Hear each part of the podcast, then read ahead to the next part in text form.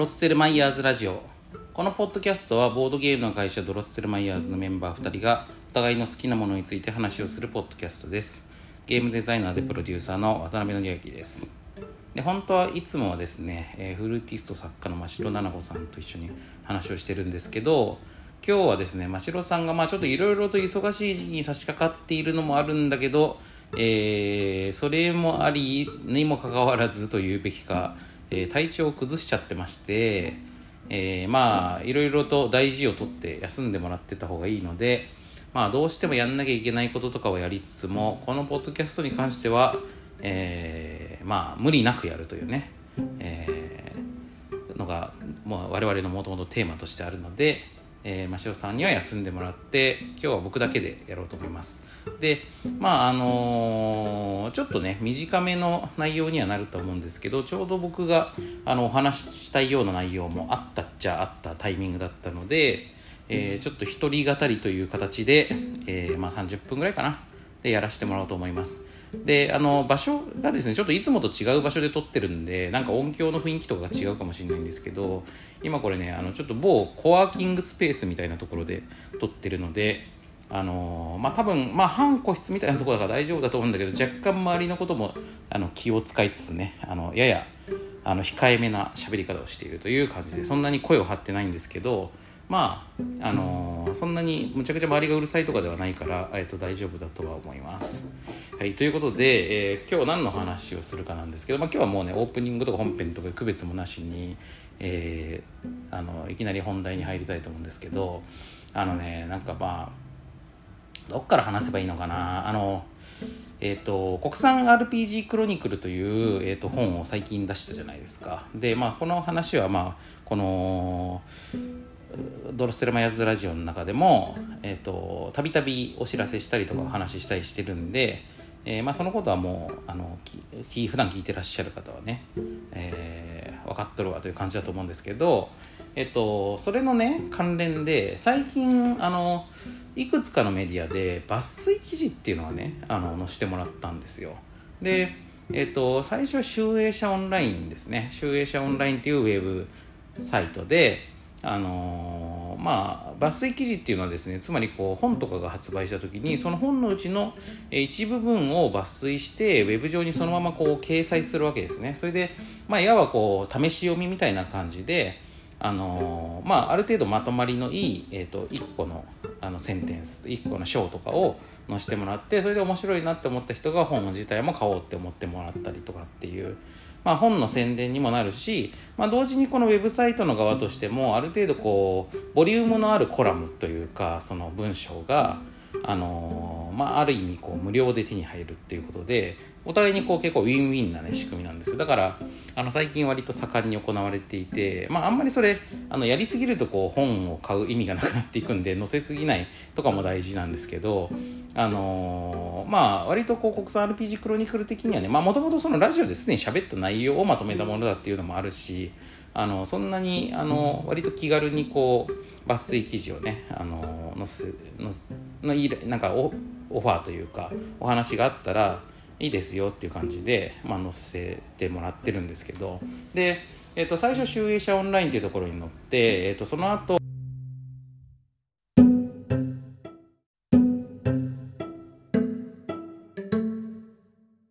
あの婦人公論さんですね。婦人公論さんの婦人公論 JP という、えー、婦人公論 JP というあのウェブサイトに載せてもらったんですよ。で、まあ、これ結構意外でなんかやっぱこう女性誌系の媒体でからまあ、こういうこうゲーム関係のあのしかも結構マニアックな話のあのオファーが来るっていうイメージがなかったんであの、まあ、これも意外に思いつつも、えー、載せてもらったんですけどであのこの2つのですね媒体に載った後に、えー、最近あの電話ミニコゲーマーさんにも載ったんですよね。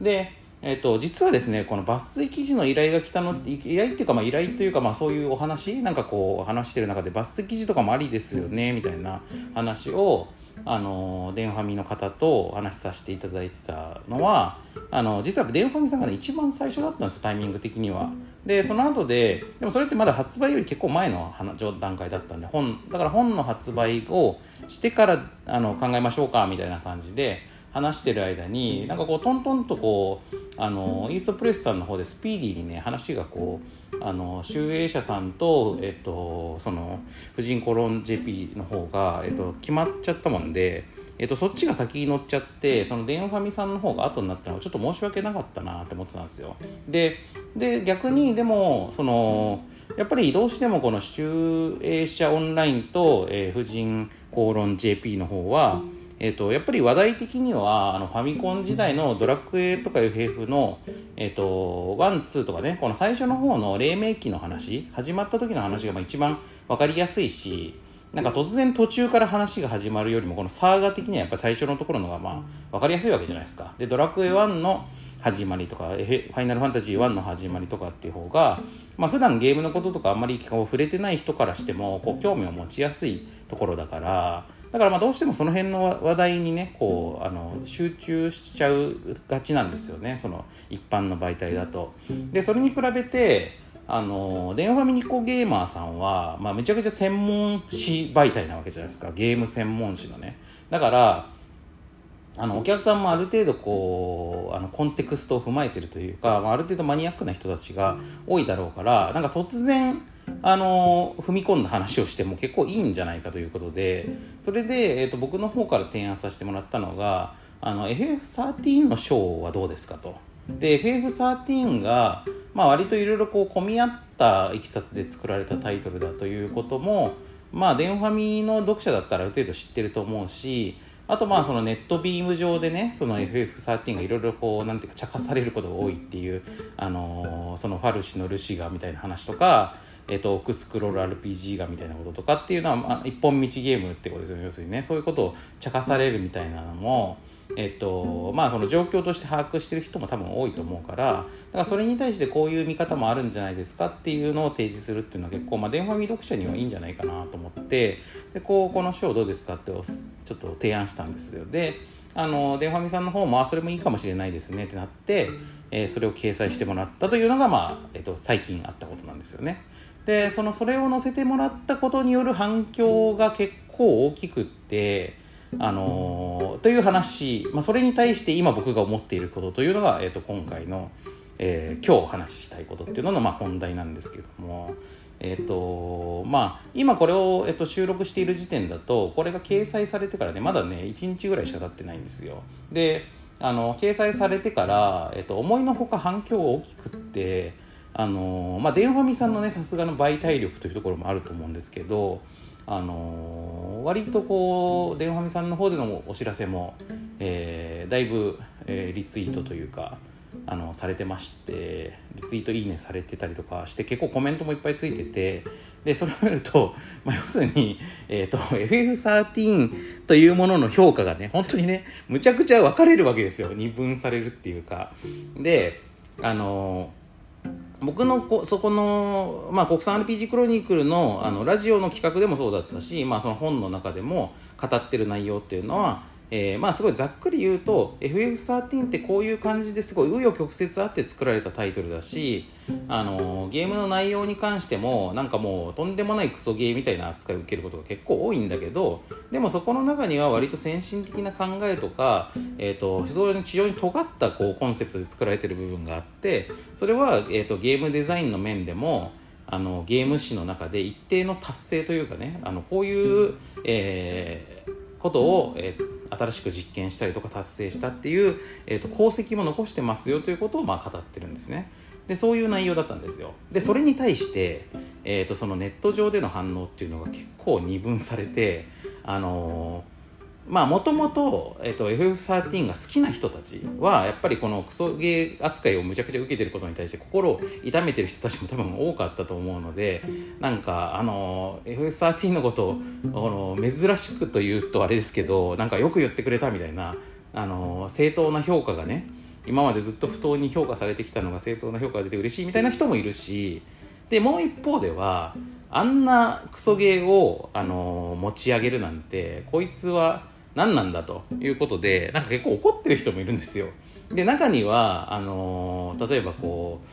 うあのその記事の中でも多分その僕がまあ元スクエニの人間だということも書いてあるんでまあ、元救いの社員だから救いのことをも持ち上げてまいつまり提灯記事っていうかねその無理くりあの持ち上げるロジックをあの書いてるんだろうっていうような後付けでねみたいなことを言ってる人もいるしで、まあ、またそういうこのところがあの拡張されてあの、まあ、まとめサイトってあるじゃないですか2ちゃんとかの。で、まあ、そのツイッターとかもの最近まとまってますけどなんかああいうこうあのまとめサイトの中でですね、まあ、割とこのゲーム系のまとめサイトで割と有名なあのまとめサイトにも、えーと、元救いに社員が FF13 のことを、えー、まあこういうふうに語る記事を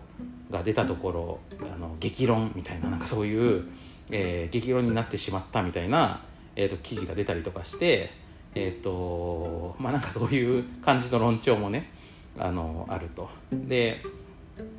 まあこれこのことに関して、えー、僕自身がうんと思うところがあったので、まあ、今回のこのお話になるんですけど、まあ、うんっていうのがねやっぱなかなかちょっと一言では言えないことなんでうんなんですけどあとまあ簡単に言えることだとツイッターとかで言えばいいんですけど割と複雑だから、まあ、こういう音声のメディアで、えー、言葉ある程度こう言葉数をね、えーと尽くして話した方があの僕の思っていることっていうのがちゃんと正確に伝わるかなと思って、えー、今日これを今撮ってるわけなんですけど、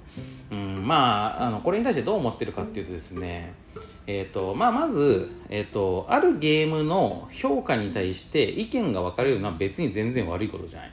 これはいいことですむしろ。あの当然のこととも言えるし。だからあの賛否両論あるのも別に FF13 の評価が賛否両論あるのもいいと思うしあと僕の語っている文章に対してそれの評価が賛否両論あるのも別にいいと思うんですよね。それはもう全然いいことなんですよ。ただ僕がなんかちょっとなってまあ思うのは、えー、いつも思うんですけどで、まあ、ある程度しょうがないのよ。しょうがないと思うんだけどでもやっぱちょっとなって思うのはえー、っとですねあのー、つまり、えーまあ、これはあの僕のゲームに表だけじゃなくて例えば歌丸さんの映画表とかもそうなんですよ。とにかく世の中にあるあらゆる評論行為に対してレビュー行為に対して、えー、同じことを言えるんですけどつまり、えー、自分の好きなものがが褒められたから嬉しい、えー、自分の嫌いなものがけなされたから嬉しいとかね。で逆に自分の好きなものがけなされたから悲しい、え、自分の嫌いなものが褒められたからムカつくみたいな、えーと、つまりこのもともと自分の持っている評価に対して、え、それと答え合わせするような感じで照合して自分と同じ意見を持っているものが世に出たから良かった。で逆だったから、えー、怒るっていうですね。こういう反応の仕方は僕はあんまり良くないんじゃないかなと思っているんですよね。あのー、やっぱりそのまあ、逆に言うとその自分自身がもともと思っていることだったら人からその意見をこうインプットされても別に何も新しい情報がないわけだからだから、まあ、むしろその評論とかレビューとかっていうのの、えっと、一番意味があることっていうのは新しい視点をあの世の中に対して提示することだと思うんですよね。でそのそれを読んだりとか聞いたりとかした人があそういう見方もあるかというふうに、えー、思ったり、まあ、あるいはあこの人はこういう見方をしてるんだな俺はそう思わないけどでもいいんですよ別にですねそういうふうになんかこう新しいインプットになる方が本来は意味あるはずなんでだから自分のもともとの考えと一致してるからいい一致してないからダメっていうふうな、えーと、見方をすると、えー、まあ、もったいないと思うんですよね単純に。であのー、まあ、もちろんねそのそれに対して納得いくいかないっていうのは全然あっていいんですよ。だから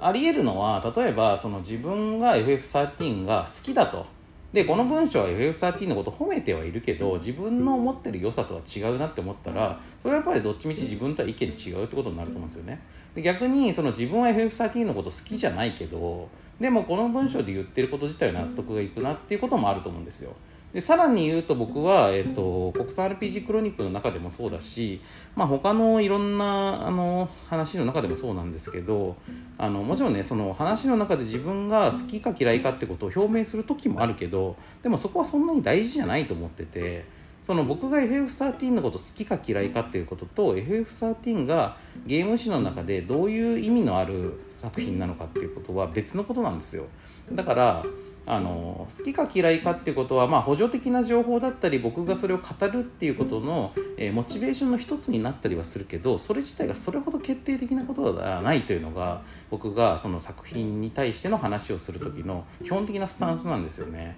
だからあのー、やっぱりこうこの F13 に関する話が世の中にこう一旦出た時にそれを中心にして FF13 のその支持派とえっと、非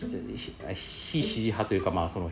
批判派というかね。で、あのー、二分されちゃってでそれぞれが、まあ、いわばこう宗教戦争のようにというか、えー、お互いに石を投げ合うみたいな状態っていうのはあんまり建設的だったりクリエイティブな状況ではないとやっぱ思ってて。でそれってまあ本当いろんなことに言えるんですよね。そのあの政治の世界での右と左とかえーと、そのね与党と野党とかみたいなことでもそうだしあと例えば、まあ、ネットの世界だとちょっとありがちなのがこうフェミニスト対オタクみたいな戦いとかなんかそういうのってもうそのそういうなんていうか、まあ、分断ですよね。分断の中であのお互いのその自分の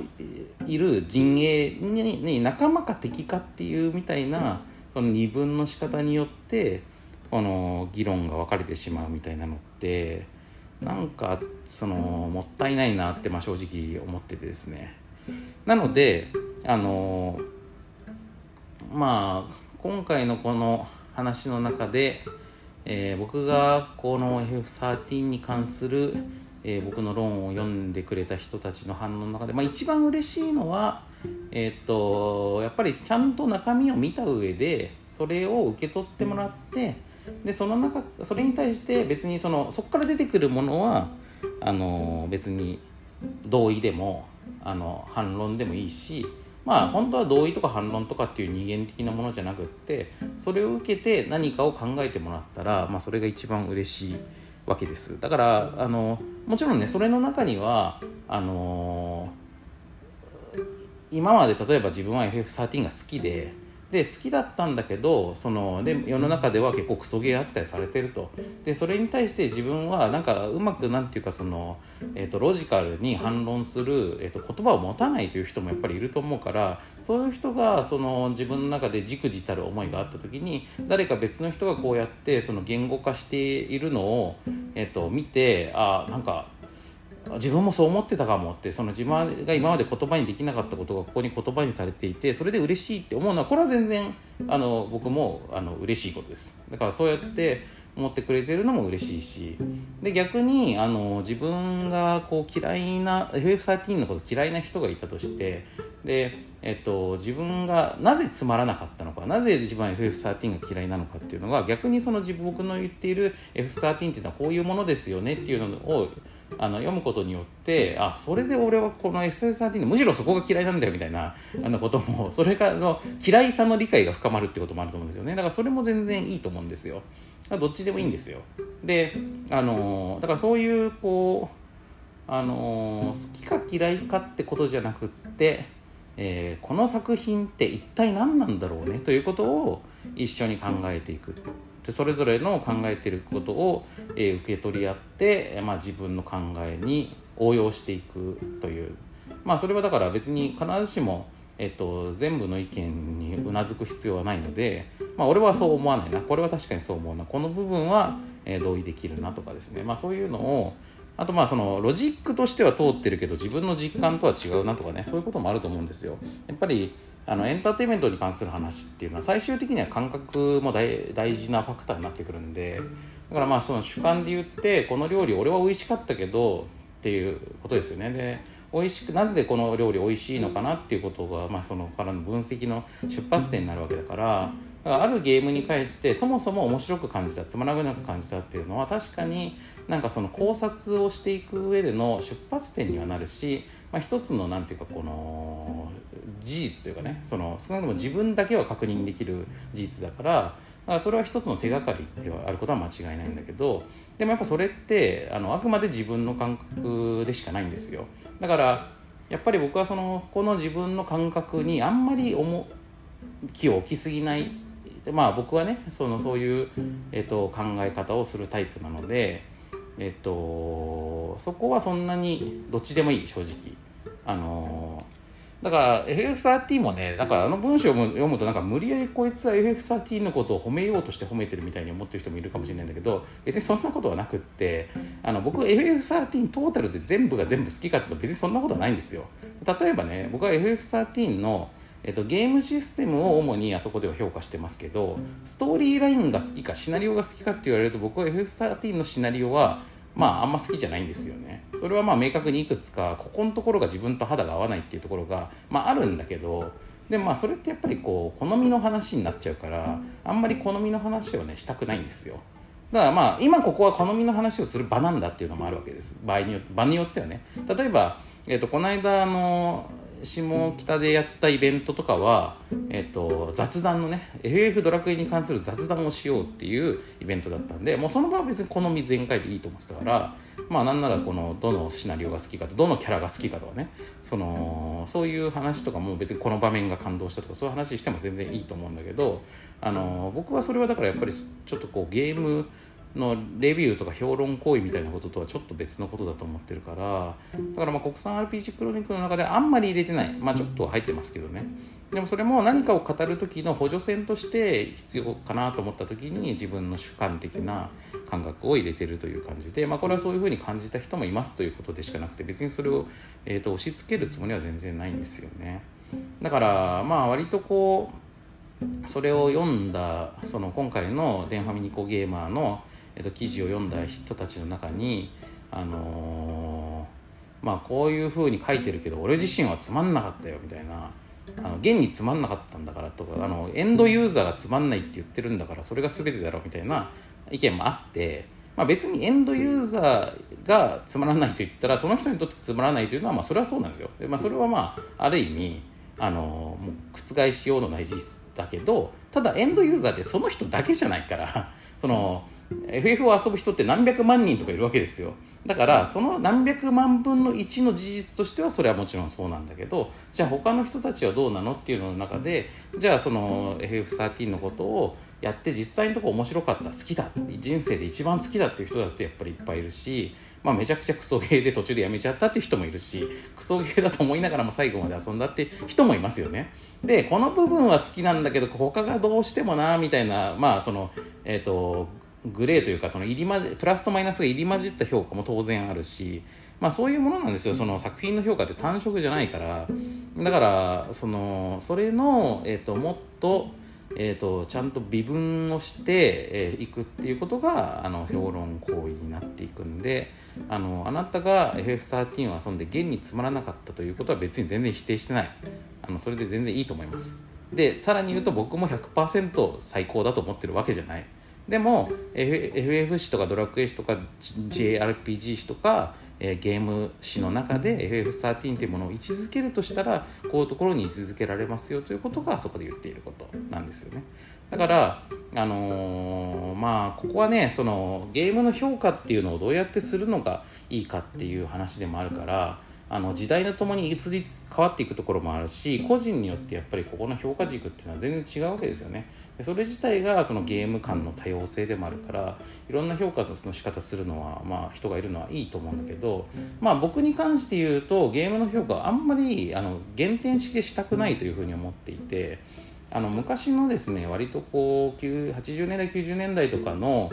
えっと、ゲームの評価の仕方ってかなり減点式の考え方が結構強くてまあそれがあの例えば、えっと、僕も好きでずっと読んでましたけどあのファミ通というか、まあ、昔ファミコン通信っていう名前だったの雑誌がありますよね。でそのファミ通とかファミコン通信の中であのクロスレビューっていうまあ名物コーナーがあってそのゲームに、えっと、レビュアー4人があの新しく発売したゲームに対して1点から10点でなんあの点数をつけるっていう、えーと、名物コーナーがあるんですよ。でそれってまあ新作で発売されるコンシューマーゲームに対しては基本全てに対の作品に対して、まあ、昔はねちょ今どうかわかんないんですけど、えー、と評価がついてたんですごい重要な情報源でわざわざレビューとかがされないようなすごい細かいタイトルにも評価がついてたから僕とか本当こうあの購入の参考にむちゃくちゃしてたんですけどただまあそこで書かれているその評価っていうのをまあ今の目でえっと、その一種のゲーム評論として見た場合なんかすごい減点式に寄っちゃってるとこがあるんですよ。このあの評価の仕方が。例えばこうこういうところがなかったのでマイナス1点とかそのやりあの面白いは面白いけどプレイ時間が短すぎてあのボリュームが足りないのでマイナス1点とかみたいな感じであのその、ね、操作性が悪いとかね。なんかそういうこう、まあ、ある意味こうある種の完璧なゲームっていうのの理想形があってそこに対してどのぐらい満たされているかみたいな評価の方をされている時期っていうのが割とあったんです。でそれってあのゲームっていうもの自体がある程度1個の方向性を向いていて、えーとまあ、分かると思うんですけど例えばこうあのやっぱりどんなジャンルでもそうなんですけどそのゲどんなエンタメジャンルでもあの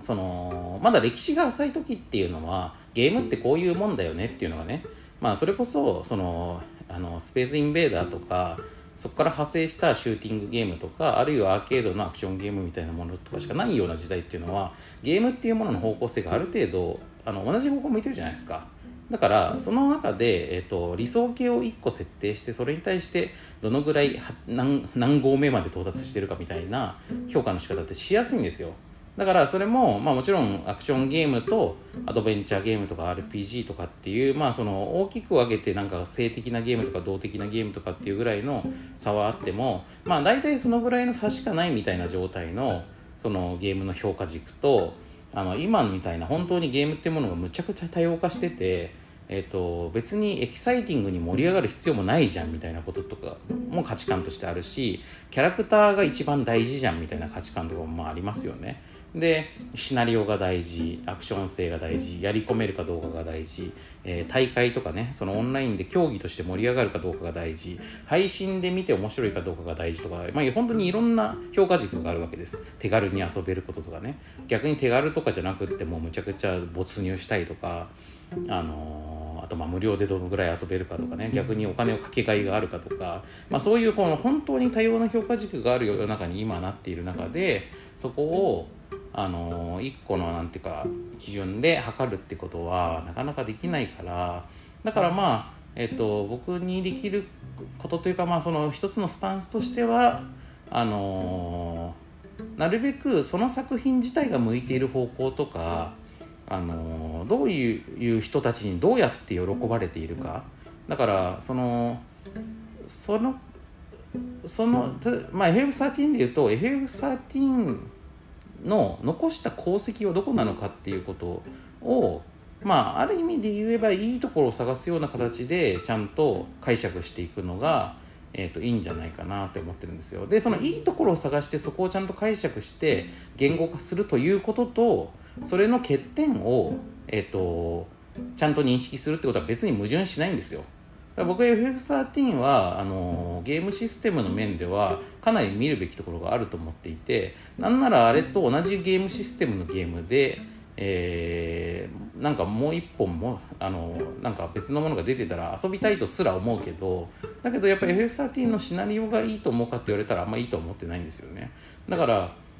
それはでも FF13 のシナリオだって、まあ、今そうは言いましたけど FF13 のシナリオの中のいいところもあるし悪いところもあるんですよ。あの僕にとっては悪いところが決定的すぎるのであのそのトータルでそのシナリオの方を評価できないというのはあるんですけど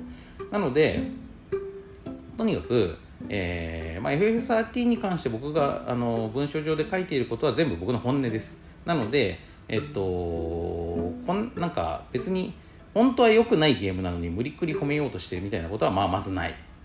あの良くないと思ってるところは、えっと、良くない感じで書いているかあるいは書いてないかです。あのわざわざ別にその欠点を挙げつらうことが目的の文章じゃないんで。なので、えっと、多分シナリオについてはあんまり書いてないんじゃないかな。と思いますね。あのちょっとなんか飲み込みづらいみたいなことは書いたと思いますけどでも本当の問題は飲み込みづらいことじゃないと思ってんで僕その FF13 のシナリオの問題はね。あの用語の分かりにくさじゃないんですよ本質的な問題は。でもまあそれは別にシナリオの話をするのが目的じゃなかったからそこではそんなにちゃんと書いてないけど。だからそういうようなことはある。であとなんだろうな。だからなんか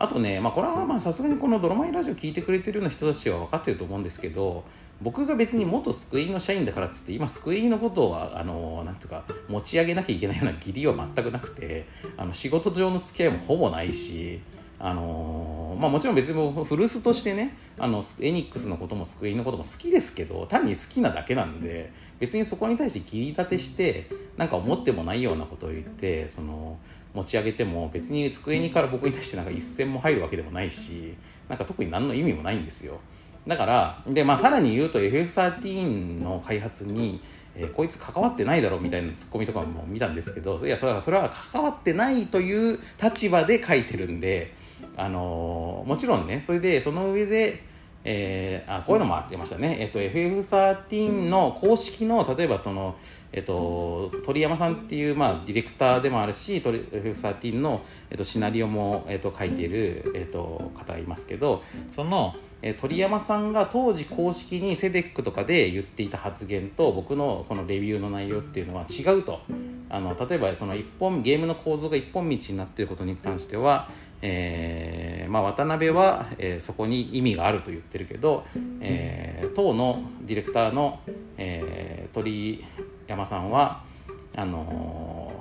まあ、制作期間とか、あの、の都合でそうなっちゃいましたって言ってたよっていうふうに、まあ、言ってる人がいるんだけど、まあ、これもねこれもそのあの批評というものの、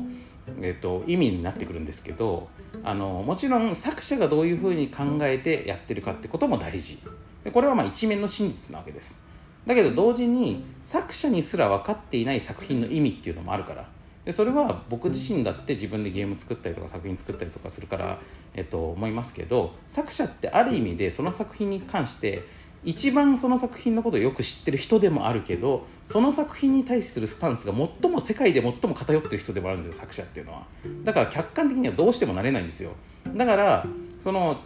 そこのその作者が言っていることっていうなんかそのネット上だと公式公式って言いますけど公式の言っていることが100%の真実というふうには思わない方がいい。そうなんだったらあのレビューとか批評みなみたいな行為は必要なくって作者がこう考えて作りましたっていう自己申告が全てになっちゃいますから。だからまあそんなことはねそんなに対して問題じゃないんですよ。で同時に、えっと、そのもちろん、え実際のところの事情、まあ、その要は歴史上のファクトとしてえー、例えば FF13 が、えーと、もう開発も長期化してたしそのスケジュール面とか予算面とかでもう終盤苦戦して、えー、そのまとめに入った時に、えーと、枝葉の部分をいろいろと切り落とさざるを得なかったというのは、まあ、これは一つの事実としてあると思いますよ。でなんだけどそのことをその取捨選択の選択をあのー、開発チームおよび責任者やディレクターやプロデューサーがするときにその時にここのこの時間とか予算とかいろんな制約の中から、えー、こういう取捨選択をしたら作品がこういう形になってこういうまとまりのこういう面白さが作れるなっていう作品上の賞賛があって選択をするんですよ。でその賞賛のビジョンがどこにあるのかっていうことどういうことをそこで目指すのかっていうことが僕があの文章の中で話している話なんでだから予算とかスケジュールの都合で仕方なくこうなりましたっていうことと、えー、こういうビジョンがあってこういうふうにしましたっていうこの2つの話はね別に矛盾はしないんですよ。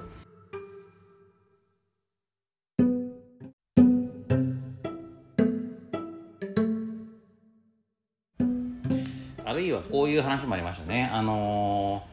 FF13 のこの3部ああのもともとの3部作構成というかえっと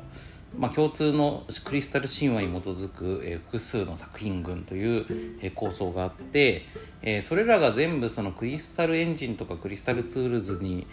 によって作られると決まっていたわけではないというか、まあ、例えばこの携帯電話用のゲームは別にクリスタルエンジンでは作れないし、まあ、あるいはクリスタルエンジンは別に FF13 だけのものではなくってその後も、えー、と14とかドラクエ10とかにも使われてるしとかみたいな、まあ、そういうこう割とこの開発事情に詳しい方からのそういうツッコミとかもあの見たは見たんですけどまあ、そういうのももちろん、まあ、あの僕も社内にいたんでその辺はもちろん分かってますけどもえっ、ー、となんていうか、まあ、その話の論旨とはちょっとそこは違うところなので、えーとまあ、あんまりあえて詳しく書いてないところもあるしあと正直ちょっとその辺の話っていうのはあの僕が要はそのスクエニを辞めた上でもともと社内にいた頃に社内で知ったことの中でやっぱりこうなんていうかこう企業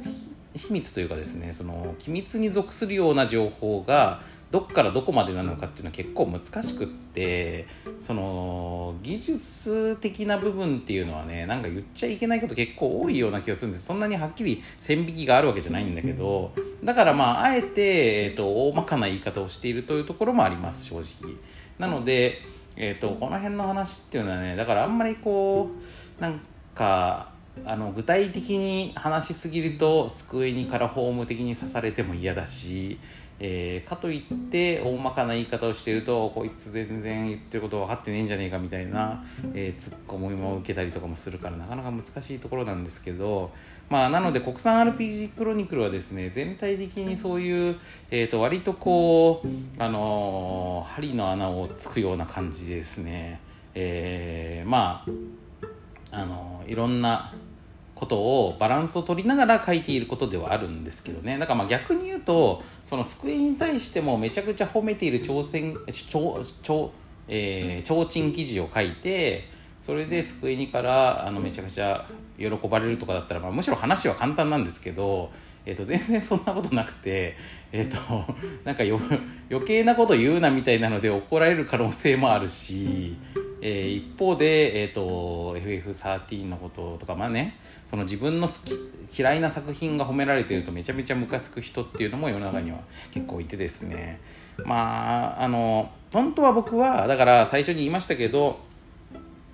ある作品のレビューとか批評行為に対してその批評行為がいいか悪いかを決めるのは、えーと、自分がそのゲ作品のこと好きか嫌いかとは関係ないと。ということを、えーと、皆さんにぜひできれば分かってもらえたら理想的だなと思うけど、まあ、なかなかちょっとそれは難しいかもしれないんですけどあの、まあ、それが一番理想の批評空間というものだと思います。で、えっ、ー、とまあ、それが難しいんだとしたら、まあ、せめて、えーと、自分の嫌いなものがえっ、ー、とあまあ違うな自分の好きなものがえっ、ー、とあの再評価されて嬉しいという考え方はまあか結構健全というとこもあると思うんですけど自分の嫌いなものが褒められていてムカつくっていうのはあんまりなんか意味がない感覚というかですね。あのー、それは別にこうあの世の中をあんまり幸せにしない感覚なのであのー、まあもちろんあの、いいんですよ。あの例えば世の中ですごく評価されている作品が俺はあれはいいと思わないとなぜならばっていう話もこれはこれで全然もちろんその知的あの活動としてあった方がいいことだしそれが世の中とかね人類を進化させていくことっていうのも全然あるからそれも全然価値あることだと思うんだけど少なくともだからそこでムカつく必要はないってことですよね。そのあのそういう感情の話をしているんじゃないのでということは、まあ、ぜひお伝えしたいけど、まあでもみんながねみんなこの「ドロマイラジオ」もちろん聞いてるわけでもないし、えー、この辺のことをちゃんと、えー、その皆さんに伝えようと思ったら、まあ、この「ドロマイラジオ」みたいなあのこういう、えーと、聞いてる人だけが聞いている場で話すんではなくって、えー、ちゃんとこうなんつうのそのオープンな場に文章とかを出してとかなんならツイッター上でえー、私たちはこうやって考えてますのでみたいなことを表明するっていうのはもちろんあると思うんだけどまあこれでまた難しいのはツイッターっていう空間はそんなにね議論には向かないんですよね。あのお知らせとかするのは全然いいんですけどでみんながその場その場の気分を表明するのには向いてるんだけどあの建設的な議論をするにはマジに向いてない場なのでやっぱりそこで僕はあんまりこうツイッター上でこのあの皆さんのこのコメントに対してその論戦を挑もうという気には全然ならないんでまあせめてこういう場にある程度まとまった自分の考えを残しておこうと思ったっていうのが今回の「ドラマイラジオ」ですね。はいということでまあちょっとねあのー、なんか一人語りなんであの普段に比べてちょっと聞きづらいところもあったかもしれませんけれどもまあ大体そんな感じで、えー、僕は考えて、えーやっております。でまああの一方でねあのまあこんな風にちょっとあのモヤモヤしてる部分があったからそこの部分をこうちょっとあの形にして残しておこうみたいな自分の思ってることをねというような形で、えー、話したのでなんかちょっと全体的に僕がなんかなんだかなって思ってるっていう風な論調に聞こえたと思うし、まあ、ちょっと実際そういうテンションで話しちゃったこともあるはあるんだけどでもまあねあのー、本当のとこはあのやっぱり電話ミニコゲーマーさんでこの記事が出たことによってあの普段のそのアトロックを聞いてくれているそのリスナーたちとかこうこの「ドロマイラジオ」のリスナーたちでドロッセルマイヤーズとか渡辺則明とかのことを知ってくれている人たちっていうんじゃないところにすごく広くこの話が届いてで FF13 について、まあ、改めて、えー、みんな考える、えーときっかけというかねになったってこと自体はもう本当に素晴らしいことだと思いますし電話はみさんにすごい感謝してるし、まあ、それこそ FF13 があのなんかあのトレンドツイッターとか X でトレンド入りしたりとかもしたんでねこの件をきっかけに。あのそれはそれでまあ意義あることだなと思いますんでまあ普段とは違うあのちょっとこうなんていうかこうより広い層にえー、話題が届いたがゆえに、えーまあ普段とは違うテンションの、えー、いろんな声も目にするようになったと。でそれによって渡辺がいろいろ思ったことを、えー、一旦こうやって形にしてみましたと。というようなことですね。まああの別にいいんです。あのどういうふうに思ってもらってもあの、まあ、最初に言いましたけど別に、えーと、そもそも渡辺の言ってることに全然説得力ねえし俺は同意しねえというふうに思う人がいるのも全然構わないんで。それはもう全然構わないと思いますけどあのー、なんかねそのなんだろうな。まあ僕がだからやっぱ避けたいのは、えー、固定された立場。えー、これに対して敵か味方かみたいな固定された立場の中で敵の側に石を投げるというだけのコミュニケーションは、えー、たとええー、それが擁護派であっても、えーと、否定派であってもどっちにとってもあんまり、あの有意義なことじゃないと思うんでそういうのはやめていきたいねということですね。あの自分のねなんていうか考えを深めていったりとか進化させていくっていう、まあ、その進化させていく方向はまあ別に自由なんだけどとにかく固定しちゃわないようにしたいというのはありますよね。だからまあ僕も AF13 に関してあの別にあの100%いいとも別に思ってないです。あのこういう捉え方もあるよねということをああやって書いてるだけなので。はい。という感じで、えー、今回の「ドロマイラジオは」えー、だいぶ変わった内容で FF13、えー、のえー、で巻き起こった議論に関して今思っていることという内容でした。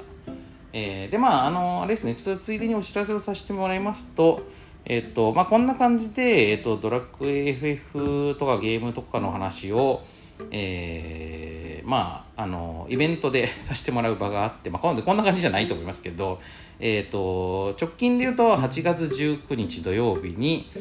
えー、阿佐ヶ谷ロフト A という、えー、トークライブハウスで、えー、国産 RPG クロニクルの、えー、出版記念イベントとして「えー、世紀末ゲーマーズクロニクル」というタイトルでですね、えー、僕と、えー、ラジオプロデューサーの橋本良文さんと、えー、音楽プロデューサーでミュージシャンのラムライダーさんと3人で、えー、同世代ゲーム雑談トークしまくり3時間イベントというのをやります。でこれあの、えーと配信で視聴することもできますし現地で来ていただくと、まあ、一番嬉しい感じなのであのぜひこの8月19日空いている方はぜひ来てください、えー、そして、えー、その翌週ですねえ8月26日には、え池袋純駆動で、えゲームを語る言葉を探してというですね、タイトルの、えトークイベントをやります予定です。でこれは、え放送作家の、えー古川光さんと、えー、この国産 RPG クロニクルのもともとの、えー、元になった、えー、ラジオ番組の「アフターシックスジャンクション」の木曜日ディレクターの、えー、角ディレクターと、えー、3人で、えー、こっちの話をします。でこれは、まあ、ゲームを語るということについての話トークイベントなんでそれこそ今回のねこの「ドラマイラジオ」の中で、えー、ゲームのことをどう評価していけばいいかみたいなそういう話をしているまあそのまあ、評論ですよね。ゲーム評論っていうのもゲームを語る言葉の一つだし、えーまあ、ネット上でゲームについてあれこれみんなが議論してるとかみたいなことっていうのもまあそれの一つだから、まあ、こういうふうにゲームを語るっていうことについての話だから、まあ、今日したこの「ドラマイラジオ」での話っていうのもちょっとこう反映されていくかもしれないですね。僕も改めてその時までにまた数週間あるからその間に思ったことっていうのがまたアップデートされて、えー、話の中で出てくるかもしれないし、まあ、古川さんや角さんがこの件どう思うかとかもあるかもしれないということで、まあ、関連性は非常に高いイベントということになると思います、えー、それぞれ、えー、ドロッセルマイヤーズのツイッターとかから見ていただければ、えー、チケットの販売サイトとかもあの分かると思いますので、えー、ぜひ時間のある方は8月19日土曜日、えー、阿佐ヶ谷ロフト A と8月26日土曜日池袋純駆動どっちも夕方から夜にかけてですけれども、えー、ぜひあのイベントにね、えー、見たり参加したりしていただけると嬉しいです。ということではいじゃあ今回の、えー、ドロマイラジオは、えー、渡辺一人の回でした、えーまあ、次回までまた真汐さんがね体調良くなってればいいですけどまあでもちょっと忙しいのもしばらく続きそうだからね、まあ、あんまり無理しないでほしいなと思っているところではあります。ということで、えー、また今後もゆるゆると続けていきますので、えー、ドロマイラジオよろしくお願いします、えー、ドロッセマーズ渡辺でした。さようなら